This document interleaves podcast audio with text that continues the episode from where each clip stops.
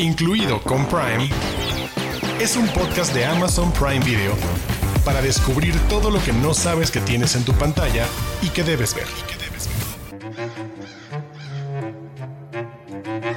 Damas y caballeros, sean bienvenidos. Salgan debajo de sus colchones, vean lo que hay debajo de la cama, porque quizá Arturo Aguilar está debajo de ella. Mis amigos, bienvenidos al episodio especial de Halloween de Incluido con Prime. Y hoy tenemos unas recomendaciones muy buenas para todo lo que tienes que ver en tu noche de Halloween. A algunos les gusta ir a la calle a pedir dulces, otros hacen bromas. Nosotros disfrutamos con cientos y cientos de películas y es por eso que esta semana tenemos cuatro recomendaciones demasiado buenas para ustedes. Pero como yo no puedo con ellas, prefiero que me ayude directamente desde la tumba, Arturo Aguilar. Querido Héctor, muchas gracias por la presentación. Y en el caso de que apareciera yo debajo de la cama de alguien, cuidado, porque las recomendaciones se convertirían en algo sumamente peligroso, ya que quiero hablar en unos minutos de The Porch, la noche de la expiación. Y si de repente aparezco en tu casa, adentro, abajo de tu cama, ya valió gorro. Si estamos hablando de ese escenario apocalíptico en el que el crimen está permitido durante 24 horas, creo que lo peor que les podría pasar, créanme, es encontrarme debajo de su cama.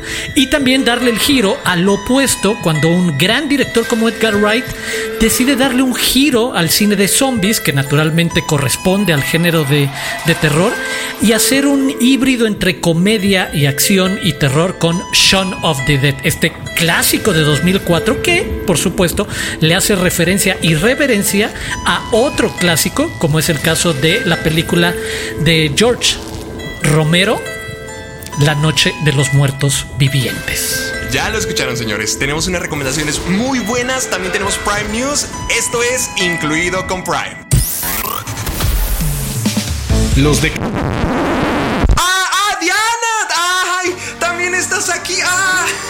Diana Este es el programa donde a uno de los presentadores se le olvida que Ah, somos sí, tres y no dos. No, sí, cierto, se me olvidó.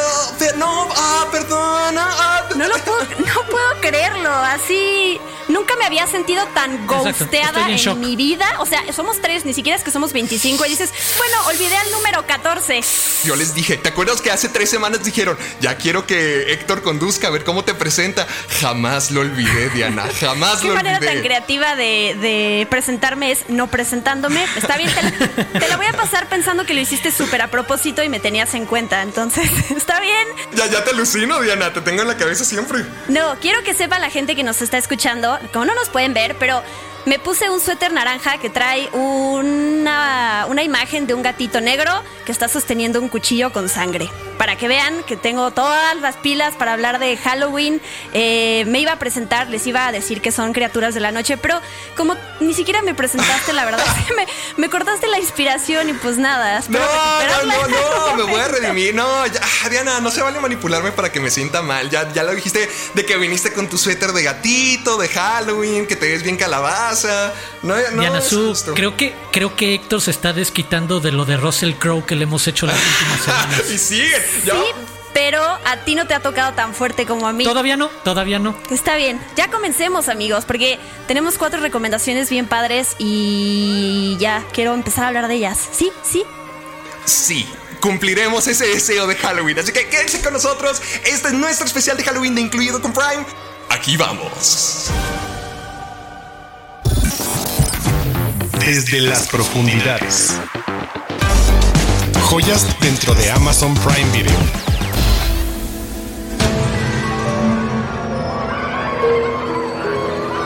Y bueno, mis amigos, hay que dejar el bullying a un lado. Hay que. Ya voy a dejar a mis compañeros en paz. Perdón, me disculpo públicamente por aterrorizarlos semana tras semana. Pe- Pero es parte de este trabajo y sobre todo en una fecha como esta, cuando vamos a hablar del terror, del miedo. No sé por qué a todos nos encantan las películas de terror, pero siempre es adrenalina pura y una experiencia que nos llena, que nos alegra estar vivos y a veces hasta que nos divierte porque nos encanta ver sangre, vísceras y destrucción por todas partes. Y Bueno, los asesinos han evolucionado durante mucho tiempo, se han convertido en cosas distintas y ahorita, como nos tocó en la introducción, nuestro querido Arturo Aguilar nos presentó una muy educada introducción de una película que vamos a hablar en esta ocasión, tan educada como El villano que contamos en La Purga 1 o La Noche de la Expiación. Mi querido Arturo, ¿ya habías tenido oportunidad de ver la purga original antes o tú eres de los que comenzaron ya con todo el desastre que fueron la 3, la 4 ya fuera en la ciudad? Porque esta es una historia un poquito más contenida eh, dentro de una sola casa. Y, y qué bueno que lo comentas, es precisamente eso. Sí entré con ese primer ejercicio, que como dices, funciona de manera distinta al resto de la franquicia, de la saga, una vez que sale a la calle toda esta acción de tal cual, por 24 horas no existen los crímenes, todo está permitido, se suspenden los servicios de emergencia y la gente puede hacer lo que le dé la gana. Me parece uno de los experimentos más atractivos y provocadores porque en lo personal sí soy de quienes creo que el terror que más me provoca o perturba está cuando conecta con cuestiones un poco más reales o sociales, ¿sabes?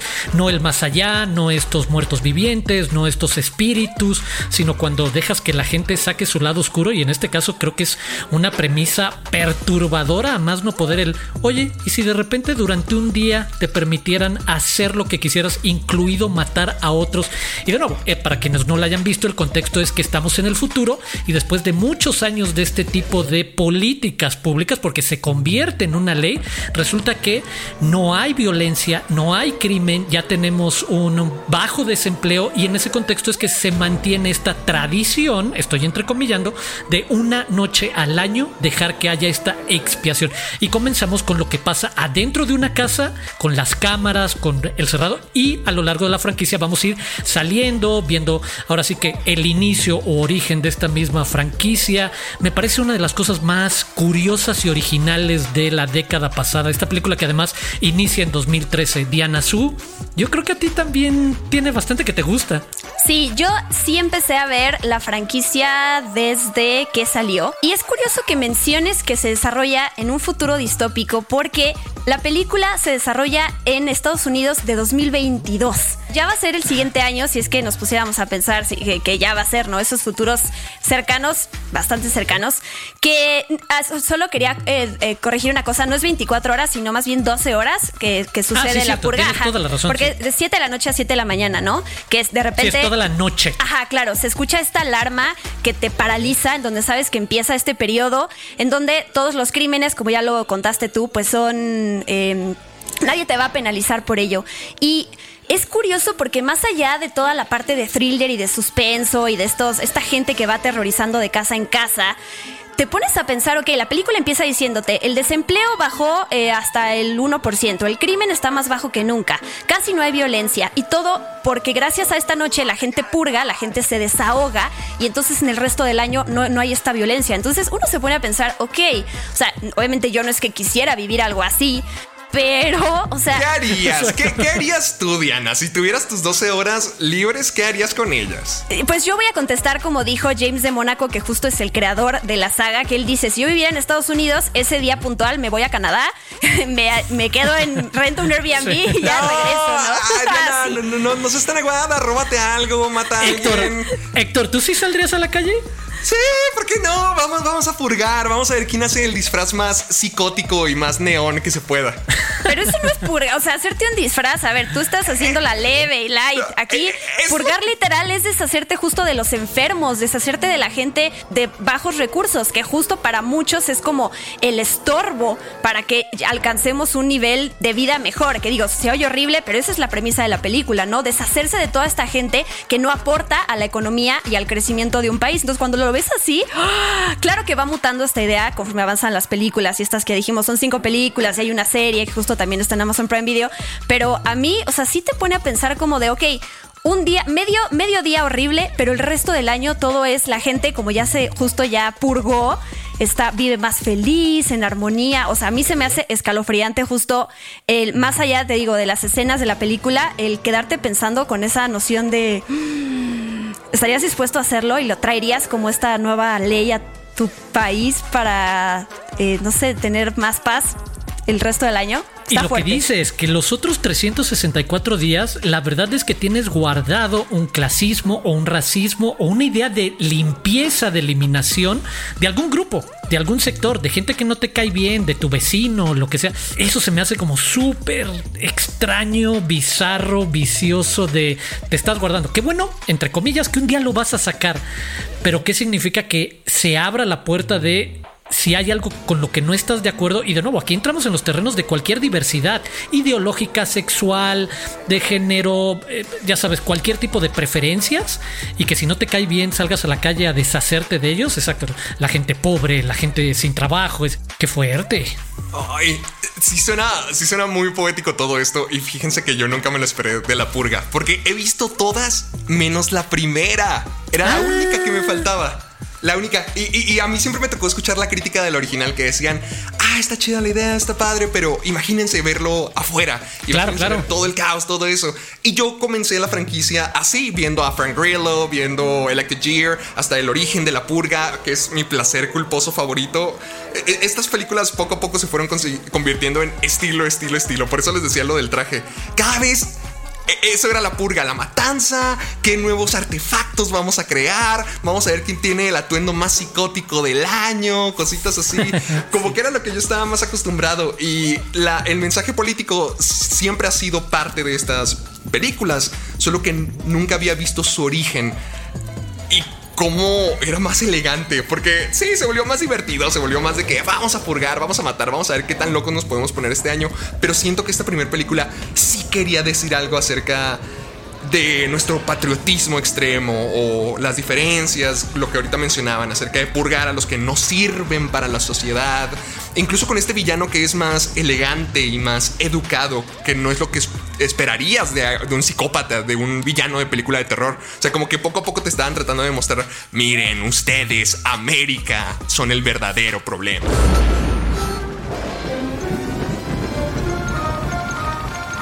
Uh, sí, y además esta primera película tiene a Ethan Hawke y tiene a, Lina Headey, que bueno, es más conocida por interpretar a Cersei en Game of Thrones. Pero Ethan Hawke, porque yo leía, ¿por qué aceptó estar en esta película de mm. presupuesto bajísimo? Porque tuvo 3 millones de dólares de presupuesto. Y justo es amigo de Jason Blum y es amigo de, James de Mónaco, ¿no? Que es el que es el creador. Y eso le da también ese atractivo a esta película, que la primera cuando salió era, bueno, ¿qué es esto, no? O sea, eh, a ver cómo, cómo lo vendemos y eso ayudó yo quería contar rápido. Me encanta ir a las Halloween Horror Nights, estas noches que se organizan en los parques de Universal Studios, que justo hacen casas del terror, pero también hay zonas en donde sería como vivir algún, algo dentro de estas películas. Y yo fui a una en donde justo era un área en donde se escuchaba la alarma de la purga. Y, o sea, estar ahí parada sabiendo de todos modos en mi cabeza que compré un boleto y que nadie me iba a poder tocar. O sea, escuchar la alarma me puso los pelos de punta. Yo dije, si esto pasara, o sea, el, esta alarma que, bueno, o sea, de entrada lo que es una alarma, ¿no? La alarma sísmica, todo eso que te paraliza, o sea, como escucharlo dentro de una purga y saber que puede ser que no sobrevivas hasta el siguiente día, porque puede ser que te falle el sistema de tecnología de tu casa o que tu hijo, por querer ayudar a alguien, abra el garage y meta a alguien a tu casa, este, o sea, clichés de la película que es así, no me gustan, pero bueno, más allá de eso, sí eh, creo que tiene como que te entra la película por la parte de reflexión que dices, eh, sí, no, le entro, creo que ayudaría, pero no, qué feo. O sea, sí es una película que más allá del presupuesto y que le fue también en taquilla que hicieron 8 mil películas, que se me hace súper interesante cómo mezclar temas esto que decíamos de clasismo, de racismo, dentro de esta parte del terror, porque las películas de terror son esas, sí lo sabemos, ¿no? Un comentario social. Y a mí, dentro de todo eso, se me hace brillante la idea, la verdad. Pero fíjense que no solamente vamos a hablar de política, de, mensajes acerca de nuestra sociedad. También podemos indagar dentro de lo más oscuro de nosotros, dentro de lo que más nos ha molestado y hablar de nuestro trauma. Si ustedes son de las personas que les encanta salir a la naturaleza, explorar, perderse, meter a lugares donde no deberían, vean el descenso para que nunca lo vuelvan a hacer en su triste vida. si ustedes les encanta explorar, si quieren ver la historia de amigas meterse una cueva porque, hey, es divertido, se van a dar cuenta de que pues no lo va a ser tanto, ya que el descenso va a contar la historia de cinco mujeres que se adentran a una cueva. Porque por excursión necesitan estar juntas, su amiga Sara ha tenido una pérdida muy grande en su vida, así que todas tienen que estar como un grupo unidas para poder apoyarla. Y qué mejor que salir a, a una excursión a la naturaleza, afuera, donde pueden pasársela bien. Y amigos, no sé qué ustedes hayan opinado al ver la película, pero yo cuando veo una película de terror ya no me asusto tanto decir, ay, ay, no, ay, qué miedo. No, sino lo disfruto, me encanta, me, quiero ver el, el, trabajo de artesano en el terror. Pero el descenso para mí sí fue horrible, fue horrible cada vez que se estaban arrastrando en esos túneles chiquitos, chiquitos, chiquitos. Quiero saber cómo es que ustedes lo vivieron. Oh, me da gusto que te haya llegado de esa manera la película, porque elegí esta porque a diferencia de las otras que elegimos para este programa, no es muy conocida, ¿no? De hecho, es una película chiquita, independiente, que se tarda mucho en llegar al elemento de terror. O sea, la primera escena que vemos y luego cómo conocemos a estas amigas y las excursiones que van a hacer y todo eso, la verdad es que yo dije, bueno, ¿y cuándo va a llegar ese momento donde me quieren espantar, no? Que justo es para que, o sea, seas paciente hasta que llegue ese elemento. Y ya lo dijiste, esa parte de claustrofobia, o sea, de que sientes que como espectador te estás atorando en esos dentro de las cuevas, ya de entrada te da esa, esa sensación de no poder respirar, que a mí me encantó de la película. Y la otra es que es protagonizada por puras mujeres, que en películas de terror eso no es muy visto. De hecho, querían tener un equipo mixto y al final el director fue el que dijo, no, vamos a tener a puras mujeres y me encantó ver eso también, ¿no? Creo que este criatura que se criaturas que se encuentran en la, en la cueva a mí me recordaron mucho a Gollum que siempre voy a meter mi, mi, referencia al Señor de los Anillos. ¿Cómo se llama? Azog. Sí, una cosa muy rara. Piensen en Gollum, ¿no? Que te encuentras esa criatura y no puedes escapar porque justo el espacio es muy limitado. Entonces, sí es una experiencia también como muy sensorial de sentirte como espectador ahí atrapado. ¿Sabes? Ahorita que mencionan lo de las mujeres en las películas de terror, sí es el caso, pero las que se han hecho un nombre en el, cine de terror son muchísimas muy importantes. Por ejemplo, está Jamie Lee Curtis como Laurie Strode o, o, incluso Jane Levi en Evil Dead, incluso Sigourney Weaver con Alien. siento que las mujeres en el cine de terror a veces pueden ser utilizadas de diferentes maneras, pero siempre surgen como héroes, ya sea con las Final Girl de las películas de Slasher o, estos personajes como Sara que tienen que levantarse ante toda, todo el terror, todos los fantasmas, toda la crueldad que están sufriendo y surgen quebradas, destruidas, pero como heroínas de terror, como Scream Queens a lo mejor. Yo tendría que confesar, yo no soy tan fan de este terror, pero en el sentido de que la paso mal en verdad porque la paso mal. Yo no me clavo en disfrutarlo y en divertirme, no. En este terreno tal cual en el que sí te imaginas en una situación extraordinaria. Creo que lo otro de la película es no se corta, ¿sabes? No tiene límites, se atreve a ser burda y prosaica y soez en el sentido visual del terror, el llevarlo a todos los extremos y creo que ya no se ven tantas películas así. Y, eso lo digo de nuevo desde el lugar que de alguien que podría preferir, ya sabes, esta interpretación social o películas de terror más hacia la bruja o de witch, pero la verdad es que para quienes se animen a ver algo así, sí es de lo más visceral que te puede agarrar y que te puede incomodar en ese paseo a lo largo de acompañar a estas mujeres. Y como dice Diana, la verdad, este juego con protagonistas femeninas que no cuando sobre todo cuando te imaginas estas dinámicas colectivas. Como tú bien lo señalas tenemos muchas protagonistas femeninas en el cine de terror pero cuando se trata de equipos o de colectivos una narrativa coral siempre las mujeres suelen ser sacrificadas en algunos puntos. Y aquí sí es por completo detrás de ellos y sí se me hace uno de los ejercicios más sui generis más atrevidos más distintos. Y de nuevo como decía Diana Su no tan conocidos no tan populares es que a mí también me extraña, no siendo fan del género, pero escuchando mucho con amigos, conocidos, colegas, que no sea una referencia tan fuerte por lo atrevido que puso en la mesa en algún momento, porque creo que a diferencia de otras de las que podemos platicar o de las que vamos a mencionar, creo que en el caso de, de Descent es muy difícil encontrar referencias fácilmente, decir, se parece a esta otra. Creo que podemos notar ahí grandes influencias del cine de terror clásico, sabes, ahí obviamente está La Cosa de George Carpenter o de Texas Chainsaw Massacre de Toby Hopper o Deliverance, tiene como estos grandes guiños, pero al final en los últimos 20 o 30 años veo difícil que algo se parezca al descenso. Saben, el terror a mí me encanta porque siento que puede ser cualquier cosa. Creo que es el género Ay, más... ñañita. ¿Qué? Este, ¿Qué? este muchacho está mal, este muchacho tiene algo que... me encanta. No, está bien. No, lo entiendo. Y la mayoría creo que lo disfruta como tú. Que creo que estoy dando una mala imagen en este podcast. no, No, al ya, ya contrario. la gente dice, Creo que está bien la- desequilibrado. No, la gente creo que se está identificando muchísimo más contigo que conmigo el día de hoy. Ven, eh, gracias. Gente, veamos, seamos fenómenos retorcidos todos. Oigan, yo, yo podemos hablar de, de, de zombies, por favor. Sí. Claro. Creo que es un must siempre. Una de las recomendaciones tiene que incluir zombies. Sí. Shaun of the Dead era la única película que me faltaba a mí de la trilogía Cornetto. Y como fiel fanático de Edgar Wright, ya, ya, ya lo pude quitar de mi lista. Ya, ya me siento más, cine- más 100% cinéfilo este día gracias a eso. Siempre me ha causado conflicto, eh, perdón, y te, te lo pregunto Arturo, lo de trilogía del corneto, porque hay, creo que hay que explicar, estas películas en sí no tienen nada que ver, ¿no? O sea, hay un corneto, justo un helado que comen en alguna escena y que creo que Edgar Wright lo quiso meter porque comió un corneto en algún momento como Sí. después de una cruda o algo así, ¿no? Y de hecho cada uno de los cornetos de los colores que aparece simboliza algo que tenga que ver con la película o sangre o es azul porque hay policías en la de Hot Fuzz. Entonces nada, quería aclararlo porque parecería también que tienes que verlas como todas seguidas o de la mano y en realidad es como, a mí me confundió muchísimo cuando alguien me dijo trilogía del corneto, dije, ¿están unidas? ¿En qué momento? Pero es más como el chiste también, ¿no? Sí, es un pequeño pretexto y es curioso e interesante que lo menciones precisamente aprovechando que Héctor no haya empezado con lo que muchos imaginarían como el orden. En este caso no hay orden, lo que hay es una reinterpretación de películas de género y en el caso de Shaun of the Dead es jugar con Dawn of the Dead, La Noche de los Muertos Vivientes, este clásico de George Romero, visto como comedia y para quienes sean fans, como dice Héctor, de Edgar Wright y hayan visto sus posteriores trabajos, todo lo que hizo después ya lo puedes ver ahí, ¿sabes? Este juego con la musicalización y la edición y los movimientos y estos chistes curiosos particulares para darle la vuelta a la dinámica.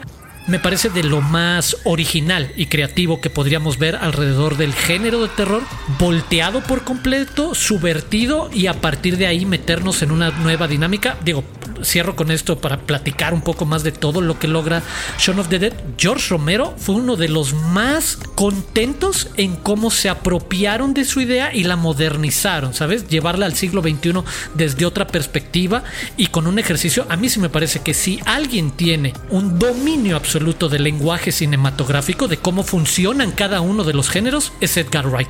Y que no se trata tal cual de el tipo de truco o de efecto visual. No, lo puedes ver en Hot Fuzz o en el propio Shaun of the Dead. Las secuencias de acción que estamos acostumbrados, que es cuando un policía se arma y se pone las pistolas y se... Aquí lo puedes ver o en, en sus películas lo puedes ver con alguien cepillándose los dientes o haciendo un sándwich. Y te das cuenta que el truco está en cómo manejas esa narrativa y puedes imprimirle un tono de terror o acción o lo que tú decidas sin importar realmente cuál es la trama. Sabes, es que lo curioso para mí con Shaun of the Dead viene directamente desde Edgar Wright, cómo fusiona su humor también. Porque es a lo que me refería con que el terror es mi género favorito. Se puede mezclar con lo que sea. Si quieres que sea algo profundo y tenebroso como El Conjuro o Midsommar o La Bruja, puede serlo. Pero si quieres ver un tomate asesino, una llanta asesina, un, super zombie que ya regresó como 17 veces llamado Jason, también lo puede ser. Por eso creo yo que es un género tan explotable, pero también que nos puede brindar tantas cosas nuevas y tanta innovación. Y por ejemplo, con Shaun of the Dead, yo me llevo el humor de Edgar Wright, sobre todo porque es humor inglés. Cómo comienza toda la película con que es- está ocurriendo la invasión zombie, pero no nadie te se das da cuenta. cuenta. Ajá. Sí. De, de que literalmente está cambiando los canales y canal por canal hay una invasión zombie. Y, o sea, cada maldito canal, pero no le hace caso. No sé, se me hace muy ingenioso. Y, creo que la forma en que Edgar Wright implementa eh, esos juegos, ese humor inglés más elaborado, más seco, más ácido, más indiscreto, se me hizo genial de Shaun of the Dead. Hay una serie documental que se llama Eli Roth's History of Horror, en donde justo cada episodio te hablan de elementos que tienen que ver del género de terror, ¿no? De zombies, la historia de monstruos, la historia de cosas así. Y en el episodio de zombies me robo una frase que dice John Landis cuando le empieza a hablar sobre Shaun of the Dead y él dice, me gusta mucho porque esta película no se ríe de las películas de zombies, es una película de zombies graciosa. Sí. Creo que ahí es punto. Otro, otro gran plus, otra gran aportación de la película que además, y lo explican, yo esto todo lo sé por, por esta serie documental, que me hizo también como mucho más conocedora del subgénero de zombies, que es antes de Shaun of the Dead, sí teníamos un par, o sea, por ejemplo, 28 Days Later no, en realidad no es una película de zombies, no es esta película del virus relacionado con la furia y todo eso, pero antes de Shaun of the Dead tenemos Thriller, el, el videoclip de Michael Jackson, tenemos una que otra película de zombies, no es que no haya habido, pero sí Shaun of the Dead con la salida de Resident Evil y luego los siguientes juegos que hubo, sí hizo que Shaun of the Dead o sea, explotara también el, que la gente regresara a querer explorar y ver estas historias. O sea, esta, esta el plano secuencia de Shaun of the Dead al principio, cuando él sale caminando hacia la tienda, literal es algo que vivió Edgar Wright en la vida real. Estaba jugando, su, novia le dijo, no, juegue, no te la pases jugando videojuegos. Y él estaba jugando Resident Evil 3 y dijo como, ay, no le voy a decir a mi novia. Entonces después salió a la tienda y cuando iba caminando en la calle súper desolada dijo, imagínense que en este momento llegara los, llegaran los zombies, ¿no? ¿Qué haría? ¿Cómo me defendería? Entonces a partir de eso también fue que llegó a, hacer esta secuencia. Ahora, yo quisiera que cerráramos nuestro especial del terror con mi propia recomendación, porque lo que yo más adoro ver en la noche de Halloween son antologías.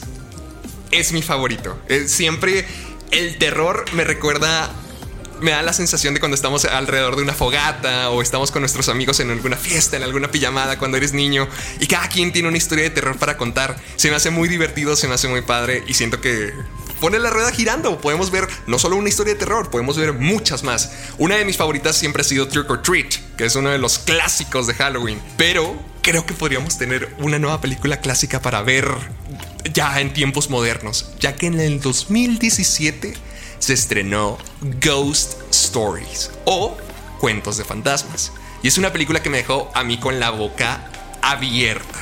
Para la gente que no sepa de qué se trata, Ghost Stories también está inspirada en la obra del mismo título y cuenta la historia de Philip Goodman, que es básicamente un profesor y también un presentador de un programa de televisión donde se dedica a desmentir varios psíquicos o paranormales fraudulentos que aquí nos hubiera hecho mucha falta en México con, con nuestras con nuestro querido Carlos Trejo. Total, este hombre se dedica a desmentir a estos farsantes, pero un día recibe una invitación para poder conocer a Charles Cameron, que de hecho también era un presentador de televisión igual que se dedicaba a lo mismo y él creció viendo, básicamente está conociendo a su héroe.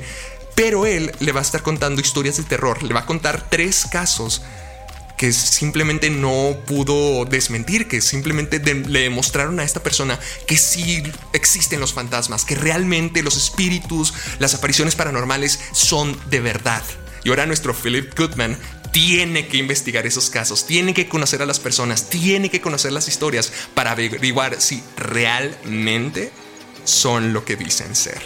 Yo cuando salí de ver Stories me quedé infartado, me encantó. ¿Qué opinaste tú, mi querido Arturo? La pasé bien. O sea, me, parece. Ay, eso ya me dijo. No, eso ya lo dijo todo. Es que, es que me, me, quedé pensando, la verdad es que me clavé con lo que estabas diciendo. Y creo que para mí el juego interesante estaba en ese doble cruce, o más bien en esa confrontación de que las historias de terror van a partir de alguien que trata de desmitificarlo, ¿sabes? De desmentir la existencia del propio terror. Y entonces como que ese cruce de alguien haciendo como el ejercicio constante de esto no existió, pero luego también conforme avanza la película vas descubriendo que hay algo particular en esta persona que está desde el hospital asimilando, recontando toda esa historia, sí se me hace bastante atractivo. O sea, por, eso me quedé pensando porque era más bien como ese juego de el protagonista y cómo le estabas describiendo, el atreverse, el dedicarse a desmentir el propio género en el que está tu película. Es curioso, es divertido.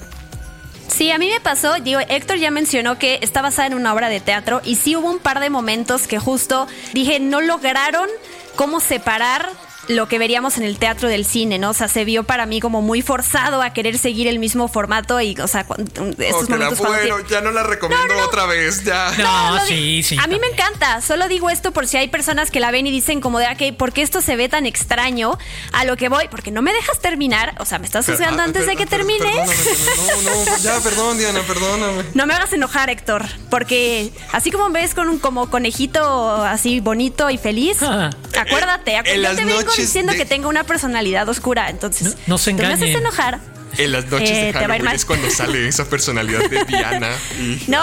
Es como un Mr. Jekyll y Mr. Hyde. Ay, qué feo. Ese conejito Ok. los va a destruir. Exacto, soy un conejito asesino, cuidado. Pero no, lo que quería decir, a lo mejor es un poco estúpido decir que se queden hasta el final de la película, porque todas las películas tienen que valer por lo que te cuentan durante toda la película. Pero aquí sí encaja, y lo decía Arturo, mejor cuando ves, el- o sea, cuando el final te hace valorar mucho más lo que viste antes. O sea, si no parecería una historia bastante, ok, hay jump scares, típicos clichés, y ya que ves ese final, entiendes y valoras más la historia. Entonces a lo que voy es, no desesperen, ¿no? Denle chance a la película y se van a encontrar también con algo diferente. Uno de los creadores de la obra de teatro es de hecho el protagonista, este Andy Newman. Entonces, eh, o Nyman, no sé cómo se pronuncie, pero hay, hay un gran trabajo ahí de, de guion, de esta adaptación que de repente falla, pero también de una historia diferente, que además sale Martin Freeman, el Hobbit, y además sale Alex Lothar, que es un gran psicópata. Ese hombre le da todos los papeles de psicópata y lo va a hacer increíble. Es el actor de The End of the Fucking World. Por lo menos yo lo conocí ahí. Y dije, le queda muy bien esa, esa cara, si no es que así es en la vida real.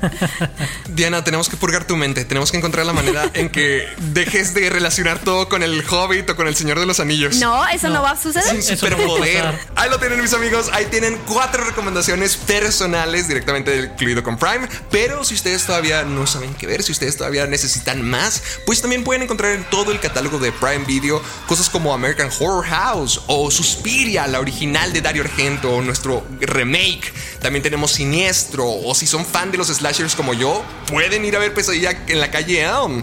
Y por supuesto, una de mis favoritas y la razón por la que existe Halloween pues Halloween de 1978. El slasher original, el mejor de todos, Michael Myers. Ya viene Halloween Kills, así que por qué no ir refrescando la memoria para cuando ya esté Michael Myers de regreso en casa. Prime News. Noticias calientitas de Amazon Prime Video. Prime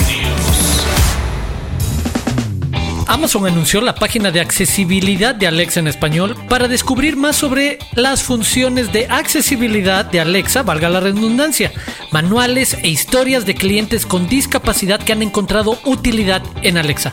Si quieres saber más, entra a amazon.com.mx diagonal Alexa Accesibilidad. Prime News. Ya está disponible el tráiler de la película The Tender Bar, dirigida por George Clooney, que cuenta la historia con tintes de humor y un poco de irreverencia, de un chico sin padre que es aconsejado por su muy inusual tío Charlie, interpretado por Ben Affleck. La cinta se estrenará el 7 de enero. Prime News. Inició la producción de la segunda temporada de Tom, la exitosa serie brasileña Amazon Original, cuya primer temporada se estrenó este año. En esta entrega, nos llevarán por el mundo del tráfico de drogas y el trabajo de Pedro Dom por combatirlo. Prime News. Prime Video también anunció la producción de Primate, una serie políticamente incorrecta que cuenta la historia de William Days, el nombre artístico de William Díaz, un famoso actor que nunca pensó en envejecer. La serie consta de 8 episodios de 25 minutos cada uno, protagonizada por el actor colombiano Cristian Tapán. Incluido con Prime, es un podcast de Amazon Prime Video.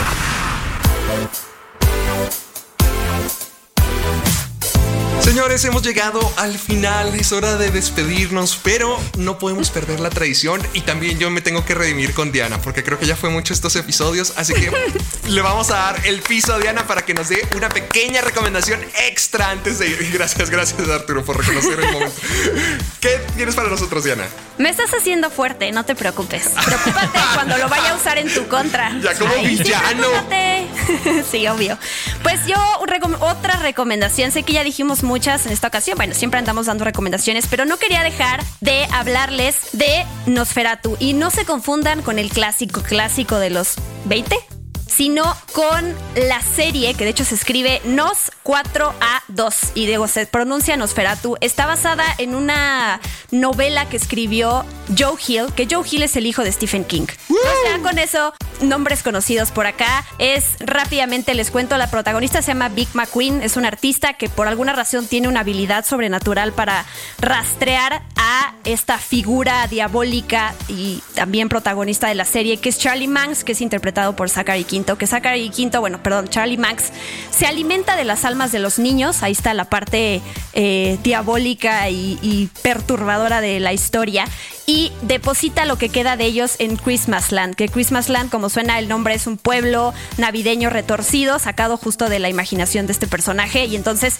Big McQueen, esta chica, de alguna manera se conecta con él e intenta salvar a estos niños de las garras de este personaje. Entonces sí es una serie adolescente de terror, que siento que hay pocas series de terror, ¿no? Siempre nos, nos, nos clavamos como las, con las películas, pero series de terror podemos hasta contarlas de repente con los dedos. Entonces, entonces, creo que esta está interesante. Son dos temporadas. Tristemente se canceló.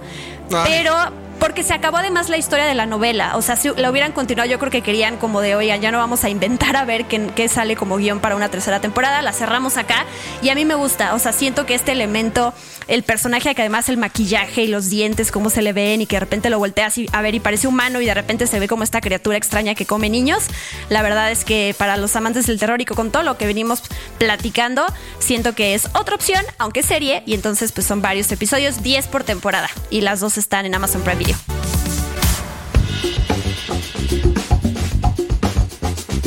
Chicos, se cierra el circo, ya metan a los monstruos al armario, ya nos vamos. Nos despedimos, acaba incluido con Prime, pero amigos, ¿dónde podemos continuar con esta plática? No se pierdan el próximo episodio de este podcast porque vamos a estar hablando de Maradona, la nueva serie de Maradona que llega a Amazon Prime Video. Así que eh, los esperamos la próxima semana. Escríbanos, les dimos tantas recomendaciones que nos encantará que nos escriban al hashtag incluido con Prime para que nos digan qué vieron, qué les gustó, qué no les gustó de las recomendaciones que les hicimos. Y no olviden suscribirse a este podcast en Amazon Music o en su plataforma de podcasting favorita. Y yo soy Diana Su, arroba guion bajo Diana En Twitter y en Instagram. Yo soy Arturo Aguilar. Podemos continuar esta plática en arroba Aguilar Arturo. Estaría bueno saber cuáles fueron sus opciones favoritas de terror para estos días. Y los invito, por supuesto, a seguir también arroba Prime Video MX. Yo soy Héctor Portillo, a mí me pueden encontrar en YouTube como Caja de Películas, en Facebook y Twitter como Caja de Películas, en Instagram como soy Héctor Portillo. Y pues bueno, si ustedes quieren ver alguna de estas recomendaciones que tenemos para ustedes, ya las tienen listas. Lo único que les hace falta es su suscripción a Amazon Prime Video. Esto ha sido incluido con Prime. Nos vemos la próxima semana.